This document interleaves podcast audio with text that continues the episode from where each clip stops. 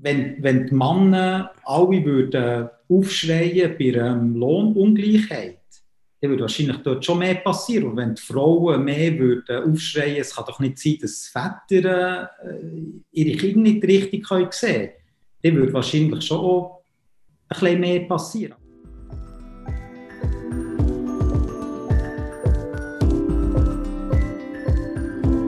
Mal ehrlich, der Podcast von Any Working Mom. Ich bin Andrea Jansen. Und ich bin Anja Knabenhans.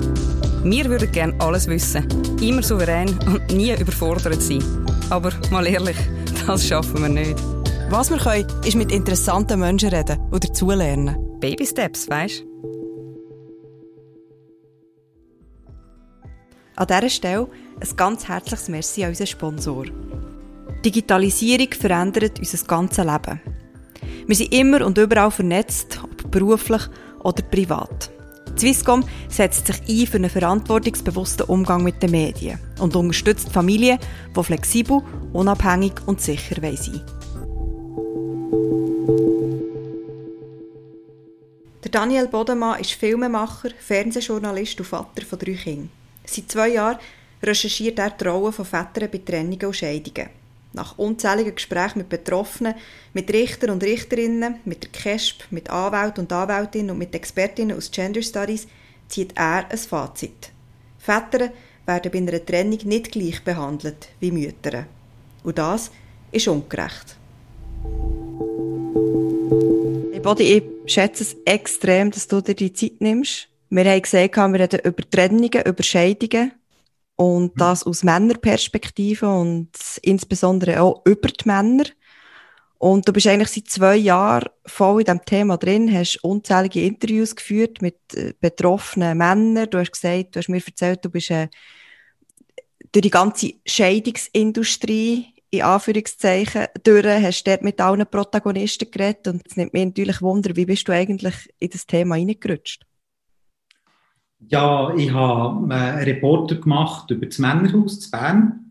Und dort ist, äh, oder sind Trennungen so am Rand ja auch ein Thema, aber es ist vor allem um das Männerhaus gegangen. Und nachher hat besonders ein Mann nachher Kontakt mit mir gesucht, aber auch über die Leiterin vom, vom Männerhaus, wo hat mir seine Geschichte erzählt, dass es eben um eine Trennung geht, wo das Kind involviert ist. Und so bin ich reingerutscht. Ich habe irgendwie gedacht, dass, äh, was der mir erzählt, das kann irgendwie nicht sein.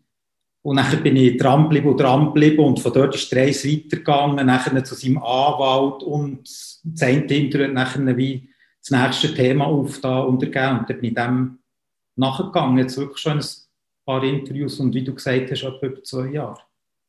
Ähm, ein Männerhaus, ist das das Äquivalent von einem Frauenhaus?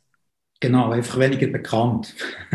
okay, und also was für Männer gehen in ein Männerhaus? Oder mit, mit was für Geschichten gehen die in ein Männerhaus? Ja, eigentlich wahrscheinlich identische wie Frauen in ein Frauenhaus gehen. Die kommen, ein bisschen salopp gesagt, daheim unter, unter die Räder. Häusliche Gewalt ist ein Thema oder ähm, Problem mit den Kindern, die sich nachher noch alles auswirkt. Die suchen dort eigentlich Schutz und Hilfe aus ähnlichen oder gleichen Gründen, wieso als Frauen in ein äh, Frauenhaus gehen. Aber es ist schon extrem, oder im Verhältnis sehr unbekannt. Und jetzt hast du vorher gesagt, ja, wo er dir die Geschichte erzählt hat, hast du im, im ersten Moment gedacht, das kann ja gar nicht sein. Ähm, also, kannst du uns die Geschichte mal so in groben Zügen weitergeben? Ja, so ganz einfach gesagt ist seine Freundin im neunten Schwangerschaftsmonat ausgezogen, weg von ihm gegangen und hat ihm nachher seither probiert, ähm, das Kind vorn zu halten. Und recht erfolgreich. Dann habe ich mir gedacht, ja, also 2020, das ist doch nicht einfach so möglich. Was hätte der Mann gemacht? Oder schon ein Grund für eine äh, kleine lange Zeitdauer, die ich recherchiert, dass sie die Männer auch besser kennenlernen und nicht einfach nur schnell eine Sinti machst und der kann ja schnell noch eine kleine Maske aufsetzen. Und der kenne jetzt auch schon das Zeitchen, einen Strafregisterauszug von ihm verlangt, wirklich auf den Zahn gefühlt und auch die, die Urteile angeschaut und dachte, ja, irgendwo muss doch etwas sein, dass der sein Kind nicht wie nichts Finger normal kann sehen Aber ähm, Nein, da ist einfach ein Mann, wie sich herausgestellt und dass das äh, offensichtlich kann vorkommen wenn es für einen Mann dumm läuft. Hm. Ähm, jetzt äh, von, von meiner Warte aus, oder, wo eigentlich wie, wie wahrscheinlich da an das Herren ist, ähm, würde ich jetzt denken, ja, okay, da haben zwei Leute äh, ein Kind miteinander. Da gehe ich jetzt davon aus, dass man die Kinderbetreuung wahrscheinlich einfach 50-50 aufteilen ja, das, äh, das hätte ich eigentlich genau gleich gedacht. Und nachher, wenn es dann nicht so ist, was, was spricht denn dagegen? Oder besonders in dem Fall, wenn es äh, in Schwangerschaft noch ist. Oder kannst du dann argumentieren, wenn es zu Trennungen kommt, dass wenn jetzt der Mann ähm, zehn Jahre lang einfach 100% geschafft hat und nicht richtig ist umgesehen, dass du nachher nicht kannst sagen, wir machen jetzt einfach auf einmal 50-50, das leuchtet noch ein, aber das ist ja das Kind, das beide haben wollen und der Mann auch. Und 50-50 wäre eigentlich auch sein Wunsch gewesen.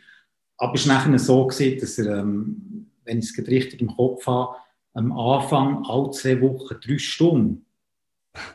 Und einfach, oder ich habe nachher auch gedacht, nein, das kann nicht sein. Dann haben das ein paar erzählt und weiter recherchiert. Dann denkst du, ja, fragt jeder, was hat er da gemacht? Was ist denn los und wieso, wieso? Und nachher findest du keine plausible Antwort richtig darauf, außer dass nachher mit dem Stillen, mit dem Vertrauensverhältnis argumentiert wird, aber eigentlich so weiche Faktoren und da hat sich nachher müssen, ja, wirklich erkämpfen, dass er vielleicht nachher das Kind alle Woche vier Stunden hat können sehen. Zum Teil noch als begleiteter Besuch unter Aufsicht von seiner Ex-Freundin. Eigentlich auch noch eine spezielle Situation mit, mit der Person, die dich verstritten hast, die schaut nachher, wie du das Kind in einem begleiteten Besuch darfst sehen. Und ja, es ist ein riesiges Fragezeichen, wo mir auch wirklich sagt, look, wenn das Kind noch nicht auf der Welt ist, würde man sagen, da können wir jetzt gleichberechtigt aufteilen, es hat noch keinen Ausschuss. Aber das ist effektiv nicht der Fall.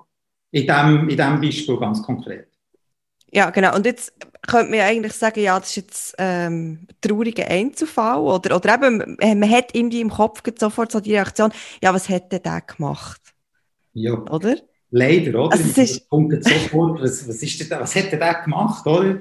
Oder das Gleiche in Männer aus, wie das dir geht, oder? Ja, die, die, die Männer dort auch getroffen über längere Zeit. Und dann irgendein ist, oder immer wieder, und nachher zum Glück immer wie weniger fragst du dich, ja, aber sich nicht können wehren. Hat er wirklich auch nichts gemacht? Das ist noch so ein Kasten und könnte ja eigentlich, eigentlich völlig die falschen, die falschen Fragen, wenn du dann nachher überlegst. Aber es ist so ein gewisser Reflex, je länger äh, im Thema drin bist oder wenn du mit so etwas zu tun hast.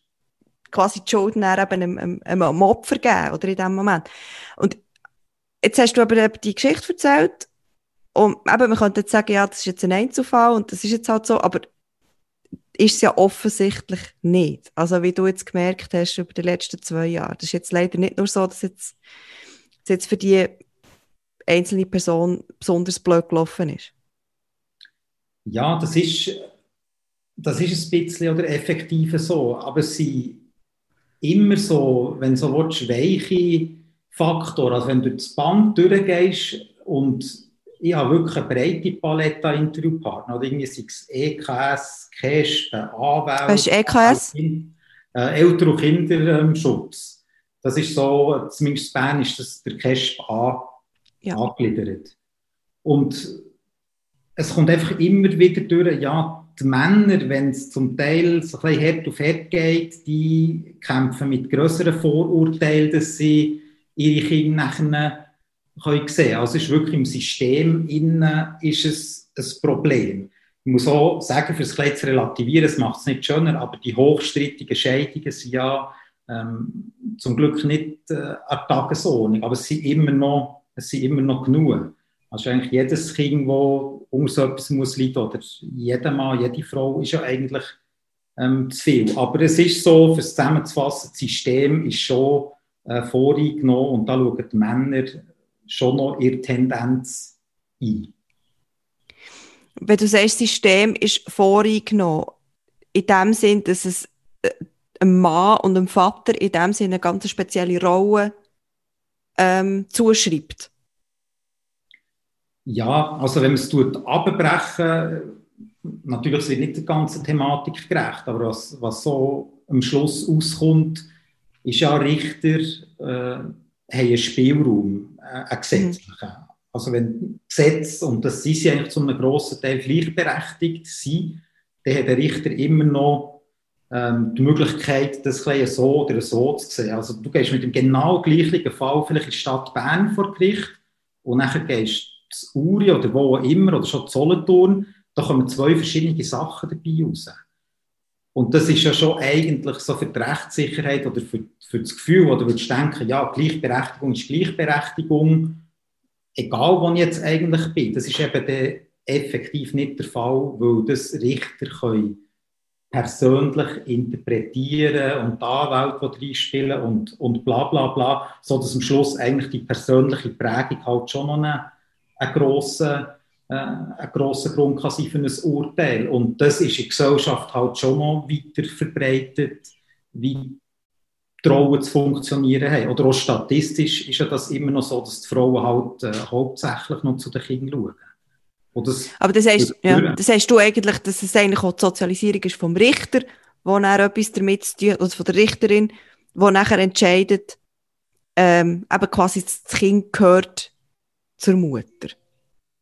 Die Tendenz, ja, es ist nicht der einzige Faktor, aber es ist schon so, dass man, äh, dass man es auf das kann, kann zurückführen kann. Also man kann schon ein bisschen ähm, mehr hoffen oder zufrieden sein, wenn eine Richterin ähm, vor dir hast, wenn du geschieden wirst. Du kannst schon mal davon ausgehen, die hat äh, ein Verständnis von Emanzipation und die hat wahrscheinlich einen Mann, der, wenn sie Kinder zu den Kindern schaut, hat sie die Karriere vielleicht nicht so können machen Aber wenn nachher, wo das nicht jedem Unrecht tut, so pauschal ist es ja schon nicht, aber wenn du bei einem älteren Richter bist, der vielleicht die Frau daheim gekocht hat und zu den Kindern geschaut hat und er darum hat eine Karriere machen dass er dann nachher, wenn in dieser Zeit muss entscheiden muss, wo ihm zur Verfügung steht, nachher eh das Gefühl hat, ja, der Mann soll jetzt Geld bringen und die Frau schaut zu den Kindern. Das ist, äh, das ist so, ja. Hm. Hast, hast, hast du auch eine Geschichte miterlebt jetzt, oder, oder mal ein Interview geführt, eben, wo, wo du mir jetzt kannst erzählen wie das genau abgelaufen ist? Also weißt, wie, wie jemand durch das durchgegangen ist und wie man, wie man da auch kämpft oder mit welchen Argumenten dass man da eben in, in dem Moment hertritt oder dass die Anwälte, welche Argumente die Anwälte dann auch bringen?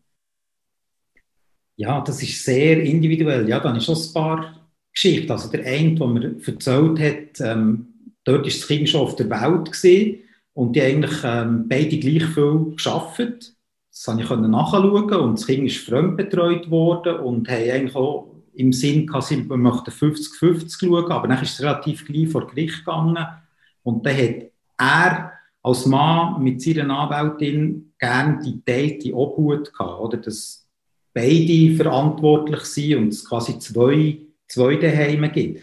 Nach mhm. ihrer, ihrer Pause, das ist jetzt in dem Fall eine Richterin, ist zu ihm gegangen und hat gesagt, ja, sie könnte es nicht gern, teilte Obhut, das modern in diesem Zusammenhang. Und nachher, was sich immer wieder herausgestellt hat bei ihm, wird so der Druck aufgebaut, wie real das der ist, der ist ja sicher zu einem Teil auch gefühlt.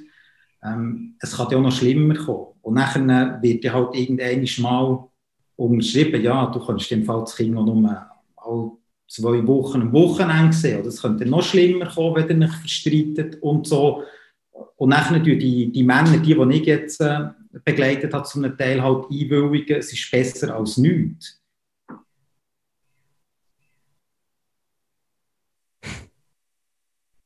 Ja, also das Kind... auch sprachlos Nein, weißt du... schnell das... einen zum vorderen Thema, es kommt noch bei die ja. Wo mir eine Anwältin erzählt hat, ja, sie sei also kürzlich bei einem älteren Richter gewesen. Weißt du, gibt es so die Berechnungsgrundlagen, wo du schaust, wie viel Alimente müssen bezahlt werden. Und je nach Teil Obhut und Stellenprozent und bla bla bla, der führt ist die Tabelle. Ähm, ändert nur etwas, ändert das, was am Schluss dabei rauskommt. Und dann hat er gesagt, ja, da die neuen Tabellen so, der, er macht das immer noch ein bisschen, äh, nach Gefühl und na, das interessiert ihn nicht. Und der tut nachher ein Urteil, so plus minus beim Unterhalt nach, nach Gefühl und wie man es Gänglein gemacht hat, tut er das fällen. Nicht einmal die, ähm, Tabellen die neuesten kennen oder ähm, ausfüllen. Und da, ich meine, das findet ja eine Anwältin nicht einfach so, wenn die dort gehockt vor Gericht und das mitbekommen. Da hockst du nachher auch denkst, ja, das ist doch nicht möglich. Ja, nein, das, was mich ähm, so wahnsinnig erstaunt, aber das ist jetzt eigentlich mal abgesehen von all dem, ist das, dass man sich mal so gern hat, dass man zusammen hat das Kind gemacht und dass man dann einen Partner, ohne dass es jetzt irgendwie einen Grund gibt zur, zur Angst, weißt, oder irgendwie, dass man, man das Gefühl hat, dem Kind passiert etwas, ein Partner das nachher wird vorenthalten. Ich glaube, da, da, bei diesem Punkt bin ich irgendwie schon sprachlos, weil das schadet ja eigentlich primär dem Kind. Ja, das, das ist, äh, das ist eins zu eins so, nur funktioniert nachher der Mensch in Stress und die Trennungen, die natürlich höchst stressig ist und sehr an die Substanz geht, halt nicht so vernünftig, wie man sich das würde wünschen. Man merkt nachher auch, es hängt natürlich an den Kindern, hängt halt einfach auch das Geld. Das ist noch ein bisschen der Seich, oder? Quasi das, was du zum Kind schauen das ist Geld wert. Wenn nachher streiten oder bei einer Scheidung. Das heisst, wenn, mhm. wenn jetzt vom Mann ausgehe, was, was bricht, wenn der sagt, ja, ich möchte jetzt im Fall diesen Tag schauen, einen Tag mehr schauen, gibt der Frau weniger Geld. Und nachher, wenn die Existenzängste kommen, dann ist nachher der Griff, äh, dass dann halt das Kind indirekt als Waffe ausgetragen wird äh, oder eingesetzt wird und dass man das einem Mann nachher ein bisschen Vorenthalt, ja, vielleicht ist der halt nicht mehr so weit weg in diesen Fällen. Wie hast du das Gefühl, wenn du sagst, ähm, eben die Leute aus der, aus der Scheidungsindustrie? Vielleicht, vielleicht noch eine schnell Zwischenfrage, wieso, wieso nennst du das eine Industrie? Also wieso, wieso der Begriff? Ja, das ist ein, bisschen, ähm, ein Begriff, wo, wo ein Mann oder nachher mit der Zeit eigentlich alle gebraucht haben, weil du kommst so in eine, in eine Mülle rein, wo du nicht kannst, äh, wo du nicht kannst entziehen und da wird dann nachher noch Geld ähm, damit gemacht, sei es von Anwaltsseiten oder auch, oder auch sonst. Ja, eigentlich habe ich immer gedacht, weißt, für das Streiten, so nach dem alten Spruch braucht es zwei. Das, nach dieser Zeit, das glaube ich nicht mehr. Und das hat so ganz viel bestätigt, wenn du streiten oder das heisst, wenn einfach jemand streiten sei es der Mann oder die Frau, du bringst die Person vor Gericht, oder? Das ist, der andere kann noch so nett sein zu dir, aber du wirst in die Mülle reingezogen, wenn einfach jemand streiten will. Du kannst dich dem nicht entziehen, wenn du geheiratet bist, musst du das nachher gerichtlich ähm, beglaubigen. Und das macht es zum Teil zur Industrie. Und es ist schon so, wenn ein Anwalt über eine gewisse Zeit ähm, das Geld verdient mit Streit, ist der, ist sein Beruf, oder? Der schnell herhockt und okay, die sind euch einig, tschüss, dann bringt er vielleicht mehr Kundschaft für, aber es gibt ja auch Geld über, ähm, über eine gewisse Zeitdauer. Und, und, und, oder? Da kann ich vielleicht noch schnell anfügen, oder schnurre zu viel? Nein, super, du, du sollst ja schnurren, um das geht es ja hier. Nein, so ein Film, den ich jetzt habe, ähm, mitbekommen, manchmal sprudelt es ein bisschen. Ja, es gibt so Collaborative Divorce. Das ist, äh, glaube ich, in Amerika ist das aufgekommen, dass wenn du einen Anwalt holst, also beide Seiten holen einen Anwalt, und in dem Moment, wo es vor Gericht geht, darfst du äh, als der Anwalt nicht mehr mitmachen. Das heißt, du bist interessiert, du kannst es vorher lösen und weißt, wenn wir vor Gericht gehen, kann ich nicht mehr weiter Geld verdienen. Oder vielleicht okay. dem entgegenzuwirken. Aber es ist halt schon eine Industrie und ein Anwalt ähm, hat mir einmal gesagt, ja, wir sehen auch, es gäbe mehr strittige Scheidungen dort, wo es viel Anwälte hat, weil die halt ihr Geld damit verdienen Und nachher kommt, oder wenn dann nachher Lier ist, dann kommt nachher irgendwann kommt Cash ins Spiel im dümmsten Fall, vielleicht spielt noch die Polizei eine Rolle mit einer Anzeige und nachher bist du in dieser, wie sie es eben sagen, Industrie drinnen. Ab welchem, ab welchem Zeitpunkt kommt der CASP ins Spiel? Oder was, was, was sind da die Faktoren? Also weißt, geht es schneller, als man würde denken? ja, Das ist jetzt noch schwierig. Also ich habe schon das Gefühl, manchmal geht es nachher schneller, als man sich das vorstellt. Also beim einen Mann hat nachher die, ähm, die Frau einfach mal eine Gefährdungsmeldung gemacht. Und nachher ist Cash da, oder? Die muss dem nachher nachgehen. Ja. Und ja, das, das passiert schon einfach so. Also das ist ja zum Glück nicht der Regelfall, aber das, das, geht, nachher, das geht nachher schon schnell. Und dann ist äh, natürlich in den meisten Fällen ist, äh, ist nachher nicht mehr ähm, lustig, oder? Da fühlt sich der andere auch angegriffen, oder es gibt auch das Eheschutzverfahren, äh, das man kann einleiten kann. Ähm, einfach quasi für den Zustand vor Ehe, auch wenn du getrennt bist, noch, noch einzufordern, dass der aufrechterhalten wird. Und das führt nachher auch ganz schnell dazu, dass man nicht mehr so gut aufeinander sprechen ist, weil von dann an ist es dann wie offiziell äh, am Laufen, auch, auch gerichtlich. Mhm. Du hast ähm, vorher eine Anwältin erwähnt, die du mit ihr geredet hast. Ähm, weißt, wie, wie, wie geht eine Anwältin oder ein Anwalt jetzt also, also etwas her, wenn jetzt das erste Mal jemand zu ihr kommt und sagt, ja, eben, wir, wir, wir wollen uns scheiden oder wir müssen uns scheiden oder mein Partner oder meine Partnerin will uns scheiden, wenn Kinder im Spiel sind. Was ist dort so was ist der erste Instinkt von ihr? Ja, gell. Schon schwierig zu sagen. Oder? Die, das ist so ein Daily Business. Oder? Du, was sie auch sagen, ist, ähm, Scheidungen die kommen einfach so, und die musst du nicht tun. Und es mhm. gibt so viel. Da wirst du automatisch in deiner Karriere, wenn du Anwältin oder Anwalt bist, hast mit Scheidungen zu tun. Das ist ja, sehr individuell. Für die ist das zum Teil halt auch ein bisschen Routine, ja, komm, wir schauen, wie ist es gesehen, du hast mal alle Finanzen offenlegen, wie viel hast du geschaut und dann wird ein bisschen gerechnet und ja, so wie ich mir jetzt sehe, vorstelle, oder die anderen, die probieren natürlich schon ein noch ein bisschen Feinfühlung auf, auf die Leute einzugehen, aber äh, die sehen das natürlich ein bisschen und ist ja auch gut ein bisschen distanzierter. Was natürlich nachher für die, die dort hergehen, für die geht es um das Leben, oder für die geht es zum Teil, sehe ich mein Kind oder nicht. Auch das Stressigste, was als Papa oder als Mami kann, kann passieren und nachher gehen die schon darauf ein, aber sie haben natürlich einen, einen anderen Background und eine andere Routine in dem Sinne. Du hast mir aber auch im Vorfeld, dass es ein, vor allem ein weibliches Helfersystem gäbe. Ähm, ist das weibliche Helfersystem, sind das jetzt die Leute, die, die helfen können, so eine Scheidung oder eine Trennung ähm, friedlich durchzuführen? Oder ist mit dem gemeint, äh, ein Helfersystem, wenn, wenn man selber ein Problem hat oder eine ein Problem hat? Was ist da, was ist da genau gemeint damit? Das ist eigentlich ein bisschen so ähm, gesamtgesellschaftlich zu verstehen, dass in der sozialen Berufen oder in den Pflegeberufen wissen sind vor allem, sind vor allem Frauen. Und wenn du nachher beim, beim EKS bist oder ähm, KESP oder bei diesen Behörden äh, häusliche Gewalt, ist äh, ein Großteil ist, ist weiblich. Mhm. Das, sind, das sind Frauen, wo, wo du dort hier nachher, wenn du am Mann bist, äh, quasi vorsprichst oder deine Anliegen bringst. Vielleicht äh, der, den ich am Anfang erwähnt habe, die Frau in Schwangerschaft davon ist, er ist zur Cash gegangen, zu einer Frau.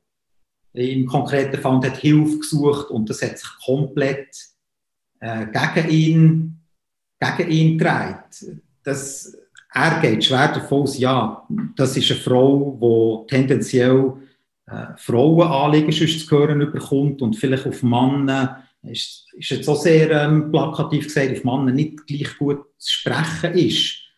Aber weißt du, das ist mir durch den Kopf gegangen, wenn man davon ausgeht, dass, ähm, und das ist ja das Problem, dass Frauen zum Teil nicht gleich gut können Karriere machen in, in Firmen.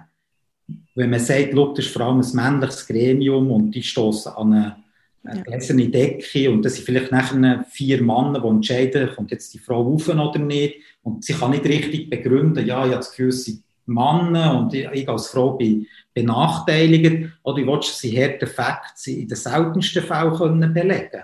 Und einem Mann, der nachher vielleicht beim EKS oder bei CASP oder so landet, im Schnitt triffst du nachher halt vor allem auch auf eine, auf eine Frau, die ja eigentlich, wenn man gleichberechtigt denkt, nachher auch müsste sagen, ja, ist denn das allenfalls auch ein Problem als, als Fragezeichen?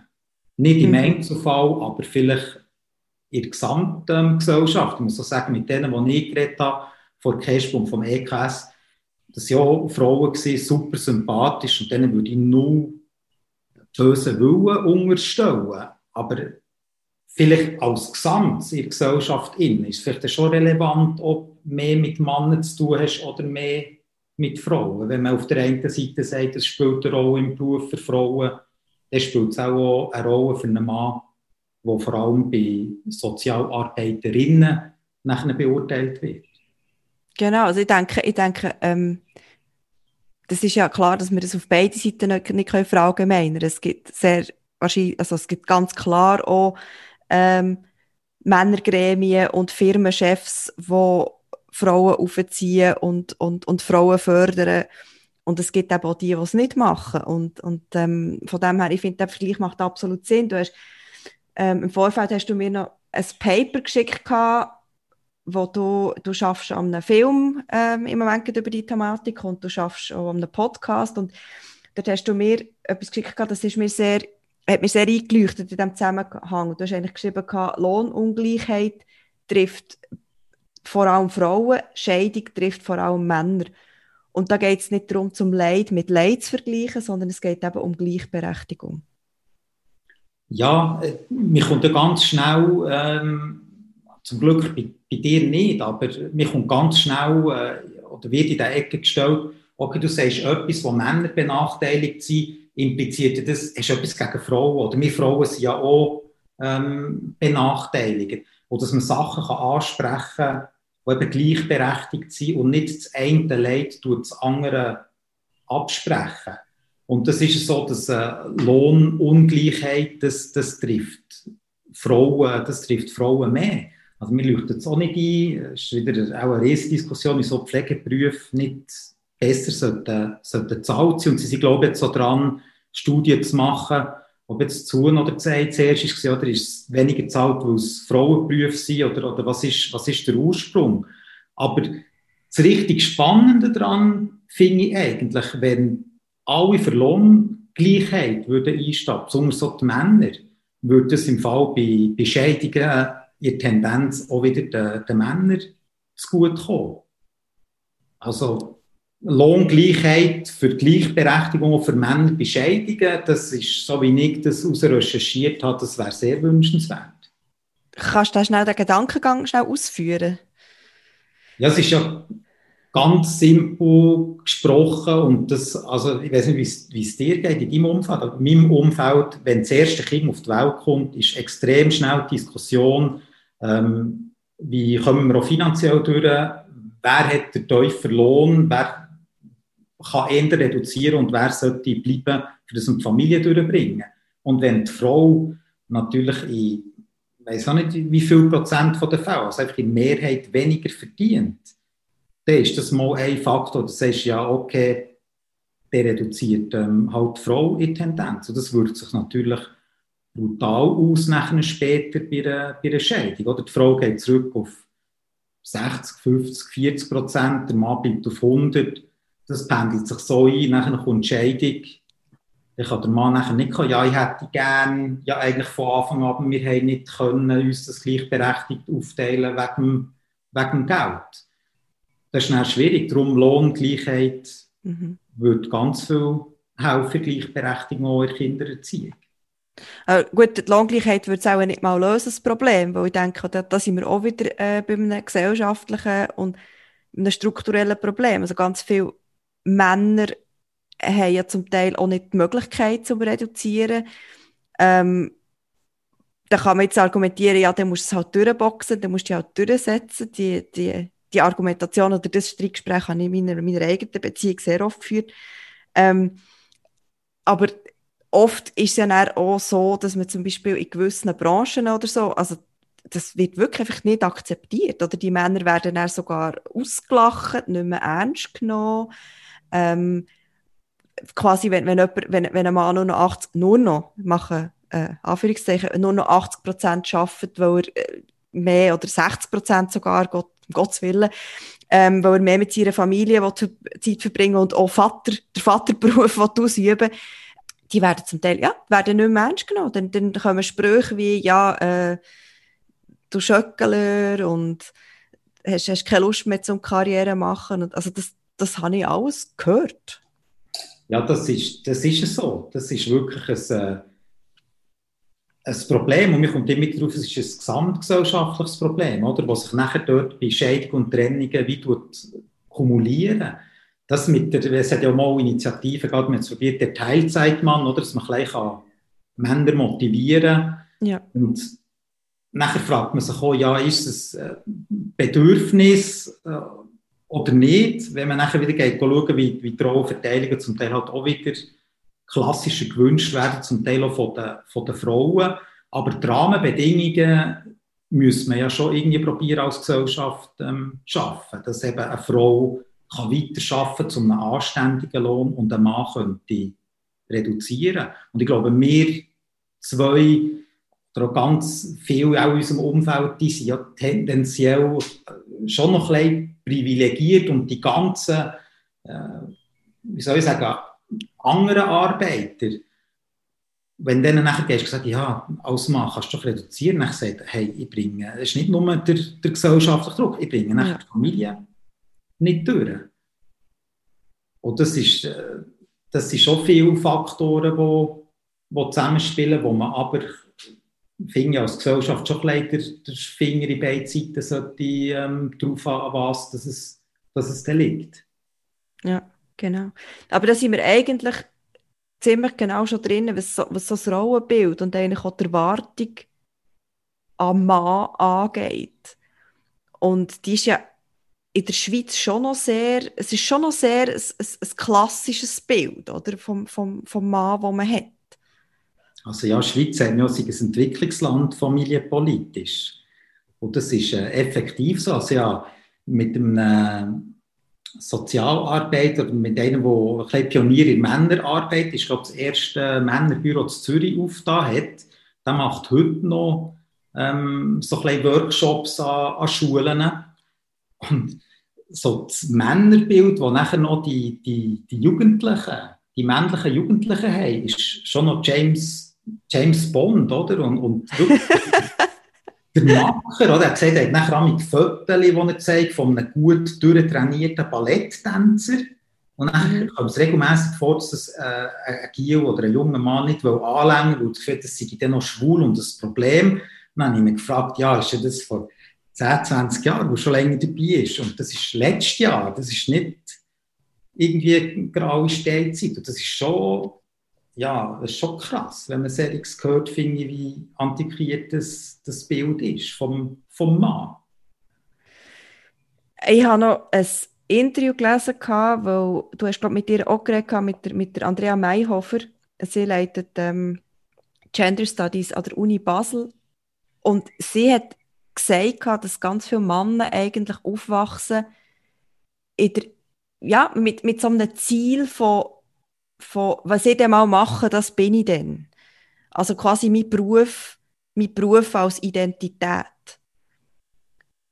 Und das eigentlich von klein auf so ein bisschen, äh, ähm, ja, wie fast wie ein bisschen geplant wird. Also eben, wenn ich dann gross bin, dann bin ich der, dann bin ich der Lokführer. Und, und, und bei den Frauen ist es, bei den Frauen ist es im Gegenteil mehr so, dass, dass irgendwie wie alle die Faktoren eingeplant werden. Also beziehungsweise, wenn ich dann gross bin, dann, bin ich dann, dann habe ich dann mal Familie und dann bin ich dann noch Lokführerin. Ja, genau, mit ihr noch sind, ich mache jetzt emeritierte Professorin und ähm, ja, oder da, fragst du nachher nach der ganzen Welt, oder? Ist es Natur oder ist es Sozialisierung, was was ausmacht? Sie hat mir gesagt, dass eben so ein Bild, was, was man dem auch wird, dass es eigentlich schon in der Schwangerschaft ja transportiert wird, oder? Wenn du weißt, du bekommst ein Gil, dass du vielleicht schon ganz unbewusst gewisse Tendenzen vermitteln die dementsprechend verhaltest, ohne dass du das merkst. Und dass das nachher schon extrem früh tut, äh, geschlechtermässig. Aber es, es gibt auch andere ähm, Theorien, dass du sagst, oder, wenn ein Mädchen auf die Welt kommt und oder jetzt deine Tochter zum Beispiel, die sagen, ah, du bist Mutter, das bist einfach mal per se, wo du die bist, die wo, wo schwanger ist und das Kind auf die Welt gebracht hast, dass du sagst, ah, klar, oder, ich habe meine Rolle. Und wenn ein Gil kommt, ähm, ja, der, der Vater kann sich äh, noch anders, wahrscheinlich noch freier, nicht im, nur im positiven Sinn gemeint, ähm, einrichten. Aber wir sind noch so, dass die Frauen noch Kinder bekommen und das ist natürlich einfach für, für das Kind. Ah, ja, Frau, Mami gleich Kinder bekommen und ich bin auch ein Mädchen. Okay, ich auch mal Familie. Ja, aber also geil, ich will das so überhaupt nicht irgendwie negativ färben oder so. Also ich meine, ich finde, ich finde, Mutter finde ich, ist für mich die schönste Aufgabe, die ich bis jetzt hatte in meinem Leben. Aber ich gehe jetzt mal davon aus, dass du von dir als Vater, du hast selber auch drei Kinder, ähm, das Gleiche würdest sagen? Also ja, primär, wenn, wenn ich mich über etwas definiere oder wenn ich frage, was du bist, oder in erster Linie bin ich eigentlich Vater und nicht der, äh, nicht der Beruf, von, von, von der Zeit her. Oder von so vom emotionalen Invest. Das, ist, das kommt an erster Stelle. Ich, ich kann das ja, ich kann es schon nachvollziehen, dass Leute auch gerne arbeiten und das ja, wichtig ist, oder? Und Identifikation, aber im, im, an erster Stelle sind schon, sind schon die Kinder. Aber ich frage eigentlich mehr, jetzt, wenn man eben von dem ausgeht, das eben jetzt haben wir schon über die, über die äh, Sozialisierung und, und eben das Rollenbild eigentlich vom Ernährer, oder? Ähm, geredet. Und ich, ich finde es eigentlich schon noch krass, also es ist ja ein riesen Dilemma. Also dann wirst du als Mann unter Umständen stellst du dich auf das ein? Also eben, ich fühle mich verantwortlich für meine Familie, muss meine Familie ernähren. Ähm, eben das Geld, das Geld heimbringen oder, oder einen grossen Teil vom Geld heimbringen, so wie du vorher gesagt hast, ganz viele Frauen reduzieren.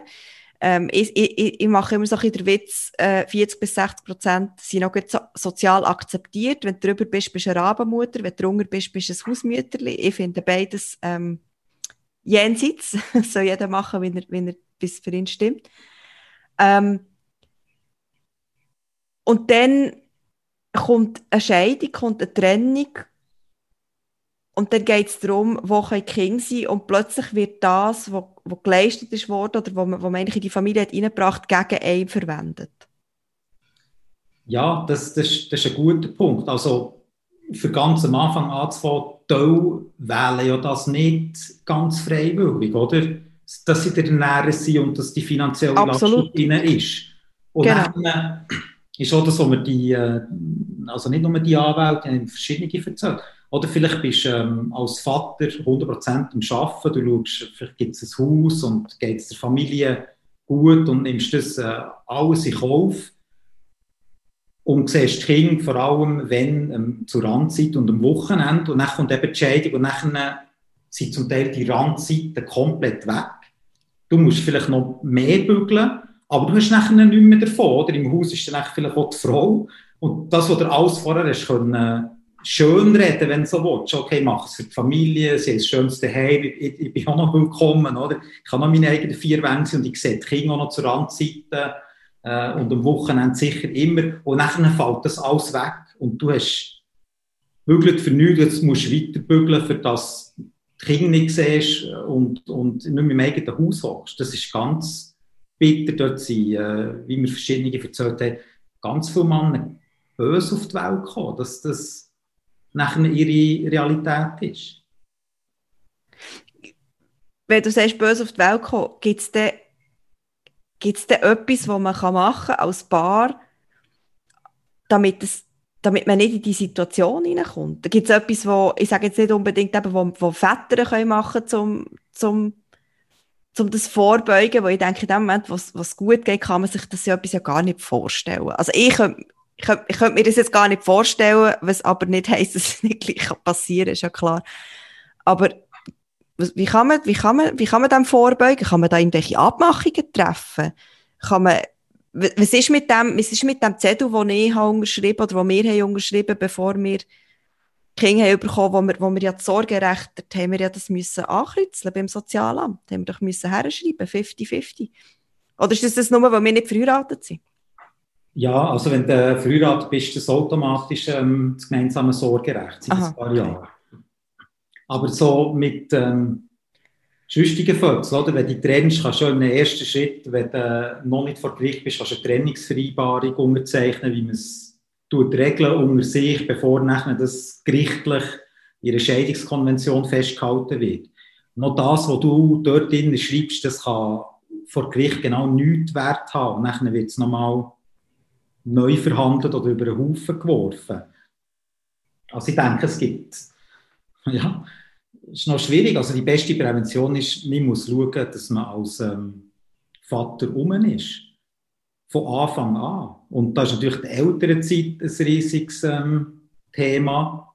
Äh, Lohngleichheit, einfach, dass du von der, von der ersten Minute da bist und nicht, das ist jetzt so negativ formuliert, ich meine es nicht so, nicht einfach der Frau das Feld überlässt, äh, sondern da geht's hilfst, hilfst wirklich. Wenn die ein halbes Jahr schon um, oder, tut immer still und die ganze Zeit zum Kind schaut und du willst dann nachher den Anschluss noch finden, schon dann kann es schwierig sein. Aber du solltest zumindest gesellschaftlich, äh, wäre es schön, wenn man die Möglichkeit hat, dass jeder Vater, der das will, am Anfang könnte sein und das beibehalten, das wäre die beste ähm, Prävention. Und für alle Fälle, wo das nicht geht, wo die Gesellschaft halt einfach nicht so weit ist, wir müssen, ähm, wie man es bei anderen Problemen und Alkohol und Krankheiten tut aufklären, müssen wir sagen, hey, look, wenn ihr das Modell so wählt, das hat böse Konsequenzen später.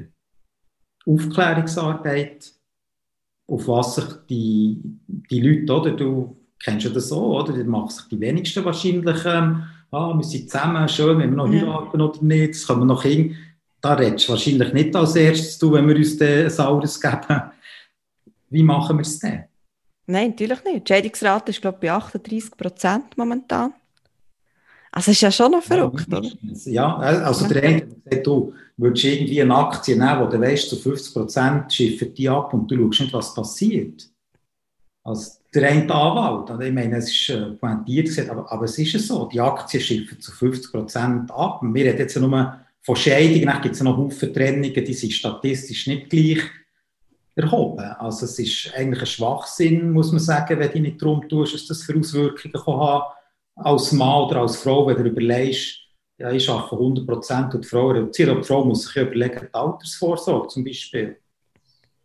Und, und, genau, das war mein, nächst, mein nächster Input gewesen. Also es ist eigentlich für, für beide nicht unbedingt optimal, oder, in dem Moment. Außer das funktioniert. Dann geht's, dann geht's auf. Bis ans Lebensende, oder? Dann... Ja, außer die, die nachher sagen, der alte Mensch, oh, es wäre schön, hätte ich mein Kind ein mehr gesehen, gell? Der Bumerang genau. ist ja auch, zum Teil auch, ist nicht schön, wie jetzt auch, äh, wenn sie auf einen Schwiegersohn schauen, so sagen, oh, ist schon schön, kann der jetzt rum sein beim Kind, oder? Ich habe das nicht können und habe vielleicht auch ein paar Sachen verpasst. Aber ja, ja ist, das kann beide Bereiche. Meine Einstellung ist, im, im Endeffekt, wenn es das Kind entzieht, habe ich das Gefühl, dass die, der härter der härter Schmerz, wenn es Finanzen sind, für mein Empfinden. Also ich, ich ja, gehe finanziell unten durch, weder dass ich die Kinder nicht würde haben. In Amerika gibt es sogar so Camps, also wo sie probieren, äh, Kinder, die eigentlich von, von, vom anderen Elternteil sind, ähm, die entfremdet wurden, die nachher wieder mit dem anderen Elternteil zusammenzubringen. Also es gibt sogar einen Begriff für Parental Alienation, wo ähm, ja, wo, wo, wo zum Beispiel die Mutter, ich sage jetzt Mutter, weil es ist glaube wirklich der es ist leider statistisch gesehen, sehr oft ist es die Mutter, ähm, die Kinder gegen, gegen Ex-Partner aufbringt. Wo nachher die Kinder irgendwann eigentlich schon gar nicht mehr zu dem älteren Teil gehen.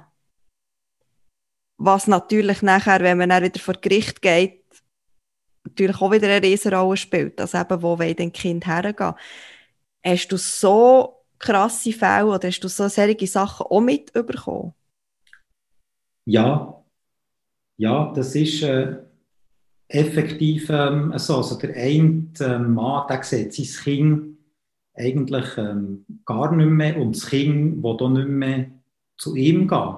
Oder dem ist zuerst mal die ganze Palette, oder? Ähm, am Schluss ist ihm noch ein sexueller Übergriff äh, vorgeworfen worden. Dann steht die Polizei vor der Tür, wo ja dem muss nachgehen. Aber es ist genau nichts ausgekommen. Es hat zu keiner erhärteten Anklage können führen, dass er das gemacht hat. Oder? Er sagt, das ist einfach oder das ist eine Waffe, die du kannst brauchen und da muss man das System auch auffahren. Oder stell dir vor, es ist etwas und wir machen nichts.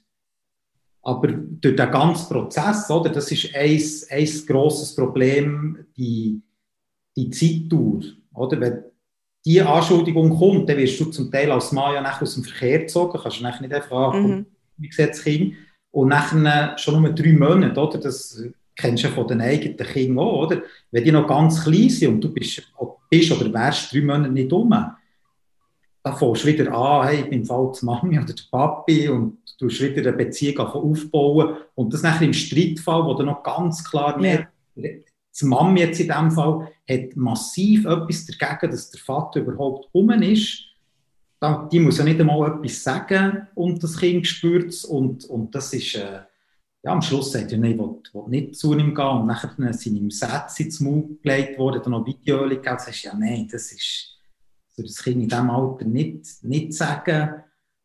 Und nachher, ja, ist brutal, der hockt nachher oder seit Jahren ohne Kind und kämpft und kämpft und kämpft. Und das ist so von ihm entfremdet. Noch wenn er würde das Recht bekommen, sein Kind zu sehen, würde ich das im Moment auch immer noch sagen, du, nein, Papa ist ein Böse.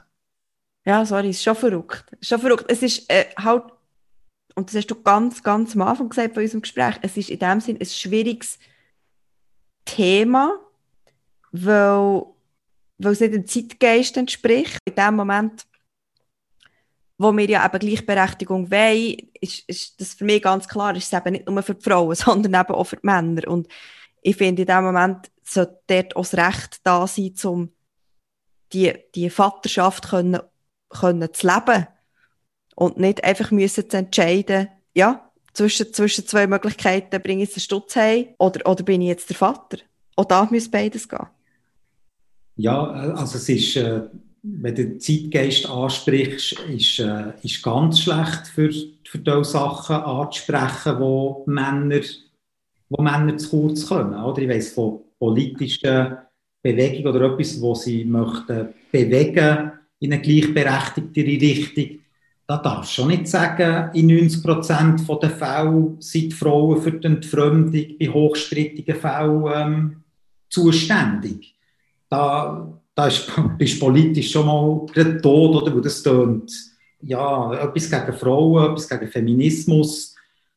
Oder dabei ist es einfach ein Fakt, oder wie man muss sagen, ja, schau, es sind viel zu viele Männer noch in in Führungsgremien. Und es ist halt einfach so, dass Frauen weniger verdienen. Das kann man ja einfach ansprechen, zu Recht. Aber äh, äh, Oberrichterin hat mir auch gesagt, ja, es ist schon besser, wenn so ein Thema von einer Frau präsentiert wird, wenn, wenn der Mann kommt und sagt, hey, wir kommen hier hinten ab. Der Zeitgeist ist äh, nicht optimal, solches anzusprechen. Das wissen so die Frauen, die wo, wo für Väter- und, und Männerrecht sich einsetzen. Was hat denn die dir gesagt? Ja, das ist der, äh, ist der gleiche Tenor. ist halt schon noch nicht dort mit, äh, mit der Recht oder mit der Akzeptanz für, für Väter, was möglich ist in diesem System. Innen. Es ist schon, mhm. ja, es ist noch eine, es ist noch eine weite, es ist ein weiter Weg. Mhm. Also ich, ich finde mehr so die Frage nach der, nach der Schuld an dem Ganzen. Ähm, weil wo ich, ich habe sehr oft Mühe, wenn, wenn, ich, wenn ich mit, oder wenn ich thematisiere, eben, dass es Lohnungleichheit gibt und dass Frauen nicht gleichberechtigt sind in der Gesellschaft und dass wir da immer noch einen langen Weg haben zu machen, dass nachher das oft quasi als Schuldzuweisung an die Männer verstanden wird. So quasi so, die Männer sind die schuld, dass die Frauen nicht gleichberechtigt sind. Und das stimmt einfach nicht dass das aufrechterhalten wird und dass wir heute noch in diesem Leben, da sind wir, sind wir alle irgendwo drin. Und da können wir ja alle auch etwas bewegen oder etwas probieren, anfangen zu verändern. Aber wir sind alle in diesem Gefüge irgendwo drinnen. Und wir sind nicht nebendran und schauen zu. Und ich glaube, genau das Gleiche muss man, muss man sagen, wenn man, wenn man jetzt eben darauf schaut, wie, wie Männer benachteiligt sind bei Scheidungen. Und ich glaube, das darf man mal ganz klar so sagen. Und aber auch du hast dort gesagt, eben, das, sind, das sind nicht Frauen die schuld, sondern auch dort sind wir alle irgendwo durch mitverantwortlich. Ja, also die Tendenz, wenn man es pointiert und sagt, sie, sie tendenziell Männer die schuld, dass nachher gewisse Väter eben hinten abkommen, wo sie das traditionellere Rollenbild schon noch tun, ähm, transportieren mehr im System. Also es, ist, es spielt so viel ineinander mit rein. Aber grundsätzlich muss man sich wahrscheinlich mehr zu Wort melden als Frau und als Mann in, in beide Richtungen. wenn, wenn die Männer alle würden aufschreien bei einer Lohnungleichheit, dann würde wahrscheinlich dort schon mehr passieren. Und wenn die Frauen mehr würden aufschreien, es kann doch nicht sein, dass Väter äh, ihre Kinder nicht richtig sehen können, dann würde wahrscheinlich schon auch ein bisschen mehr passieren. Aber es ist ja vielfach halt so, schau, ich bin nicht betroffen, ich kämpfe tendenziell für die Sachen, die mir noch näher liegen und wenn ich nichts sage, dann geht das andere an mir vorbei und wenn ich mir überlege, finde ich es vielleicht nicht so toll, aber nicht betroffen andere Baustellen, oder? In Tendenz müssen man sich schon ein mehr zu, zu Wort melden und auch die Männer, die in dem Sinn vom Feminismus würden profitieren, eben wenn es Lohngleichheit gibt und, und, und, die sind nicht gleich ähm, lautstark. Auch. Schlussendlich würden wir alle profitieren, wenn, wenn wir gleichberechtigt wären. Ja, absolut. Und am meisten die Kinder. Am meisten die Kinder. Was man in, der, in diesem Streit oder wenn es um Scheidungen geht, das ist das, was man zum Teil oder leider relativ oft äh, vergisst. es geht um Kinder und die würden massivstens von einer gleichberechtigten Gesellschaft profitieren. Oder das weiß man heute, dass der Vater braucht ähm, in der Familie oder, oder für die Kinder. Das, da hat sich ja viel in der Forschung da, dass für eine gesunde Entwicklung muss halt einfach auch ein, ein Vater um sein und eine Mutter. Wenn ich jetzt aber sage, wenn du sagst, man muss, man muss, man muss Lüter werden oder man müsste sich eben für die Sachen einsetzen, ich finde, wenn man so, so das hört, dann denke ich immer so, oh, aber was soll ich jetzt? Ich kann doch nicht, ich kann doch nicht auch noch und ich habe ja doch gar keine Zeit. Und da frage ich mich, kann ich denn nicht im Kleinen zum Beispiel meinen Teil dazu leisten und, und zum Beispiel mich jetzt mit, mit meinem Bub ihn, ihn darauf vorbereiten, eben auf, auf, auf ein Leben oder, oder vielleicht auf sein Leben eben, und halt eben nicht nur darüber reden, wie er dann mal Lokführer wird oder jetzt in seinem Fall, äh, was ist es genau, professioneller Gamer und Ingenieur, ähm, ja, sondern, sondern, ähm, eben, sondern, sondern, dass er dann vielleicht auch mal der Vater, Vater ist. Dass das für ihn eigentlich wie ganz logisch ist, dass diese Sachen miteinander, miteinander kommen. Ja, also, das ist ein gutes Vorbild daheim mit deinem Mann, oder? Das, das ist wahrscheinlich das, was wo ganz viel hilft, dass man das tut vorleben, aber du musst nachher halt auch die Rahmenbedingungen haben, dass du die Möglichkeit hast, das vorzuleben, wenn du, wenn du willst. Es gibt Richtig. ja auch Studien aus den skandinavischen Ländern, wo man sieht, wenn die mehr die Wahl haben äh, in Sachen Gleichberechtigung, dass sich nachher Frauen irgendwie wieder mehr für sogenannte Frauenberufe interessieren und Männer mehr für Männer prüft, dass die Freiheit ja nachher auch wieder so ein geschlechtertypisch wird. Aber mir ist das eigentlich unter dem Strich egal, solange einfach jeder Vater, der Vater sein und jede Mutter, die arbeiten will, dass die das frei können wählen unabhängig von irgendwelchen gesellschaftlichen Zwängen. Und wenn du das natürlich daheim kannst ähm, vorleben, umso besser, oder? Das ist sicher die beste ähm, die beste Schule. Wobei auch da nachher wieder ein riesiges Thema gibt, oder was ist schon vom Geschlecht her vorgegeben oder nicht. Also von der Forschung her, meinst du jetzt? Ja, wie, es gibt Untersuchungen, ja. wo es um Spielzeug geht, oder wo sie von recht breite ähm, Meta-Analysen, äh, Studien gemacht haben, von Kindern, von Jährigen schon, wo dann nachher hast gesehen, ja, die haben sich eigentlich ohne, ohne dass sie beeinflusst wurden, Mädchen mehr für Mädchenspielzeug, wo mehr Puppe und Pflege beinhaltet, aber da kommst du nachher in einen Glaubenskrieg rein, die, die sagen, ja, aber das fängt schon an mit der Gesellschaft und mit der Schwangerschaft, aber es gibt, muss man sagen, wirklich gleich recht fundierte Studien, wo, wo zeigen oder wo aufzeigen, es ist halt schon ein bisschen mehr festgeschrieben, als man zum Teil ähm, wahrscheinlich glaubt. Ja, also das finde ich, das ich selber sehr, sehr spannend. Ähm, mit, mit drei Kindern, der erste Bub, ähm, wir haben ihm mehr oder weniger alles hergelegt an Spielsachen. Ähm, hat mit dem Baby, das hat ihn nie gross interessiert. Dann die Tochter, die erste, wo man das Gefühl hatte, ja, die spielt ja auch sowieso einfach mit dem, was da ist. Hat sie dann auch gemacht. Ähm, und, und sie ist zum Beispiel jemand, sie muss wirklich, also sie will nie ein Röckchen anlegen und sie findet, ich bin nicht herzig, ich bin cool. Und nachher, jetzt kommt noch die dritte und da ist echt Rosenrot, Elsa und ähm, ich bin eine Prinzessin. Ja, das ist wirklich so, also keine Ahnung, also ich weiß nicht, was herkommt. Don't ask. Ja, Von dem her ist es sehr spannend der Titelsong von My Little Pony, der läuft mir seit Tagen nach. Tochter immer schaut. Ja, das, ich, ich meine, das genau gleich wahrgenommen. Die haben nicht wollen, tendenziös irgendwie ziehen und, äh, oder meine Lieblingsfarbe eigentlich ist pink. Und das ist auch, pinke Sachen und der, der Sohn hat, äh, hat jetzt eine Jacke bekommen, die innen ein pink hat und das geht nicht, oder? Ich weiß ja. nicht wieso. Genau, es gefällt ihm einfach nicht, ist schon legitim. Oder ob noch irgendwie sonst etwas drin spielt. Aber es ist schon noch erstaunlich, auch, wie, wie die Kinder von sich aus hast das Gefühl, auf etwas hersteuern, wo du nicht viel ähm, damit zu tun hast. Wenn wir jetzt aber gleich probieren, dem noch irgendwie so einen, einen Abschluss zu geben.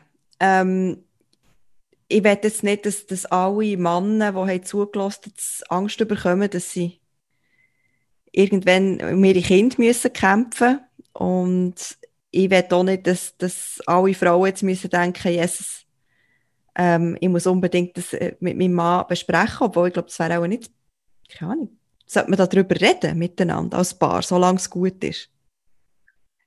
Das hilft sicher, ja.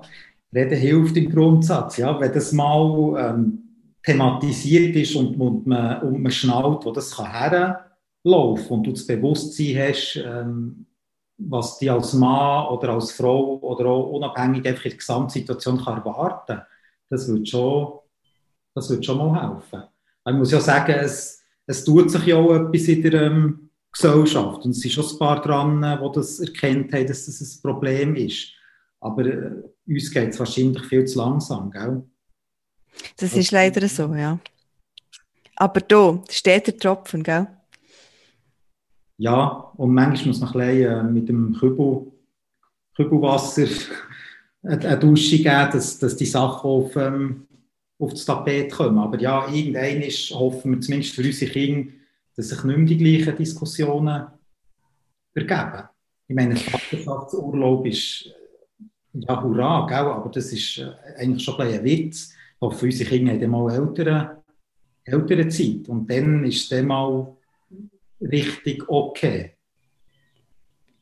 Genau, dann kann man dem mal richtig schauen und, und das ist nicht ganz klar von Anfang an, wer welche Rolle zuteilt bekommt, sondern jede Familie kann sich dann selber finden in diesem in dem Konstrukt. Drin ja, hoffen wir es, gell? So, solange die Geschlechterrollen nachher im Kopf von denen sind, okay, es ist wirklich in Ordnung, wenn ich jetzt Papi bin und wenn die Frau noch weiterarbeiten einfach, dass man das aus dem Kopf ja. Überkommt und, und man es nachher auch richtig kann leben kann.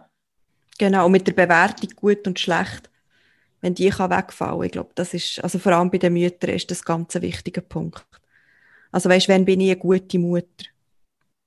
Ja, also das, ich meine, du bist äh, die Frau und, und die Mama, du spürst das sicher auch noch ein bisschen anders, aber es hat auch ganz viel ähm, bestätigt, dass so die, die Rabenmutter, oder, dass die Frau ein Mühe hat, das Kind abzugeben oder wie sie beurteilt wird, wie der Mann bei der Arbeit, das ist, äh, das ist schon kein Gerücht nur, das ist sicher, sicher so. Nein, das ist kein Gerücht. Ähm, und darum, ich finde es einfach wichtig, und, und das ist mir jetzt auch diesem Gespräch wichtig gewesen, ich glaube, es ist, ist wichtig, dass man manchmal der eigene Bias oder also die eigene Vorgenommenheit im Kopf auch ein bisschen los wird und, und eben auch mal, mal, mal der, Perspektivenwechsel macht. Wie sieht es aus von der anderen Seite? Und darum ist mir das ganz wichtig, zum mal schauen, oder von der anderen Seite, eben von, von einer anderen Seite, wie, wie sieht es denn aus für Männer, die über, um ihre Kinder müssen kämpfen und loszulassen von dem Gedanken, ja, was hätte der gemacht? Ja, absolut. Vielleicht noch ähm, zum Schluss kommen wir noch in den Sinn es gibt eine Diskussion, und das illustriert es auch ein bisschen, falls es ein bisschen provokativ ist, dann tut es mir leid, aber es gibt eine Diskussion um, um Mädchenhäuser. Weißt, es gibt Frauenhäuser und, und Mädchenhäuser. Ja. Man weiß ja, dass es Kind, egal vom Geschlecht, die, die trifft häusliche Gewalt, wenn sie sie miterleben oder sehen, etwa 50-50. Und wenn du schaust, wer, wer nachher so Programm ist, da ist ja nicht einfach ein Mädchen, ein Jungs per se mehr betroffen. Vielleicht anders, aber mhm. da kann man sagen, es ist 50-50 Bubenhäuser oder Thematik, dass, dass ein Gio vielleicht auch Schutz bräuchte, wo, wo jünger ist. Ist nicht gleich präsent in der Diskussion. Es ist halt der Gio irgendwie. Und, und es fängt ganz früh an, oder? Und wenn man das wegbringt, dass es einfach mal primär sind Menschen und gleiche Bedürfnisse und beide verdienen das Gleiche oder die gleiche Chance, das ist ein Schritt ins Paradies. oder in die richtige Richtung. Du, wir haben ja noch äh, beide, wenn es gut läuft, haben wir noch so 50, 60 Jahre. Dann sind wir, äh, sind wir gespannt, was da noch alles geht. Okay, dann bist du bei mir aber optimistisch. ich nehme jetzt mal, ich gehe nur vom Besten aus. Ja, Frauen leben noch länger, gell? Das weiß ich, genau. Von dem her ähm, von dem her, eben, ich bin da sehr optimistisch, was mich angeht. Aber ich, ich danke dir auf jeden Fall ganz herzlich und hast du noch etwas, was du schon anfügen was ich jetzt überhaupt nicht angesprochen habe, wo du das Gefühl hast, da müsste man noch mehr ein Ausrufezeichen dahinter, dahinter setzen? Nein, ich glaube nicht. Ich kann stundenlang weiterreden, aber äh, ich bin froh, dass du das überhaupt ansprichst und, und nicht den Reflex hast, ui, wir jetzt über Männer oder für Männer reden und das ist dann vielleicht ein Problem für Frauen. Das ist cool, dass du das machst. Ja, ich, also wir sind der Meinung, auf jeden Fall, äh, Gleichberechtigung geht auf beide Seiten und nicht nur auf eine. Das ist sicher so. Hast du noch ähm, Tipps oder weißt, weiterführende Lektüre oder Sachen, die man unbedingt schauen sollte? Also die SRF-Reporter, die wir ganz am Anfang angesprochen haben, heisst «Im Männerhaus».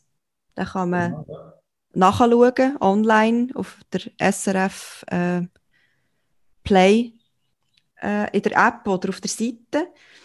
Ähm, du hast mir schon noch ein paar Sachen angegeben im Vorfeld, die würde ich in die Show Notes tun bei uns, aber vielleicht wolltest du noch etwas sagen. Gibt es für dich etwas, was du gelesen hast, was du gesehen hast, wo du findest, ähm, das wäre gut, wenn das eine breitere Öffentlichkeit auch anschauen würde? Es ist so ein brutal breites Thema, das dann nachher halt einfach bei der gesamten Gesellschaft landet. Es ist, schwierig, etwas, ähm, schwierig, wirklich etwas rauszupicken. Also ich habe der, der Reporter im Männerhaus, der gibt auch viel Einblick in Geschlechterthematik. Ich habe das Gefühl, das wäre auch so der erste, mhm.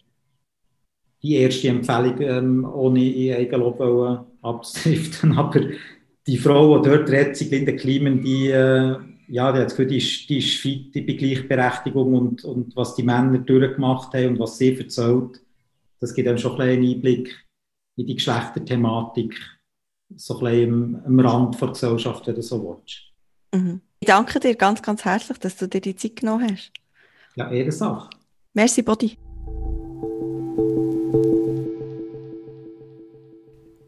Wenn euch der Podcast gefallen hat, dann würden wir uns ganz fest über eure Unterstützung freuen. Unter www.anyworkingmom.com slash danke könnt ihr uns direkt mit einem kleinen finanziellen Beitrag unterstützen. Wir sagen schon mal, merci vielmal. Das ist mal ehrlich, der Podcast von Any Working Mom. Danke vielmals fürs Zuhören. Musik und Produktion in den Jingle Jungle Tonstudios. Ihr findet uns auch noch auf www.anyworkingmom.com, auf Insta, auf Facebook und auf Pinterest. Bis gleich.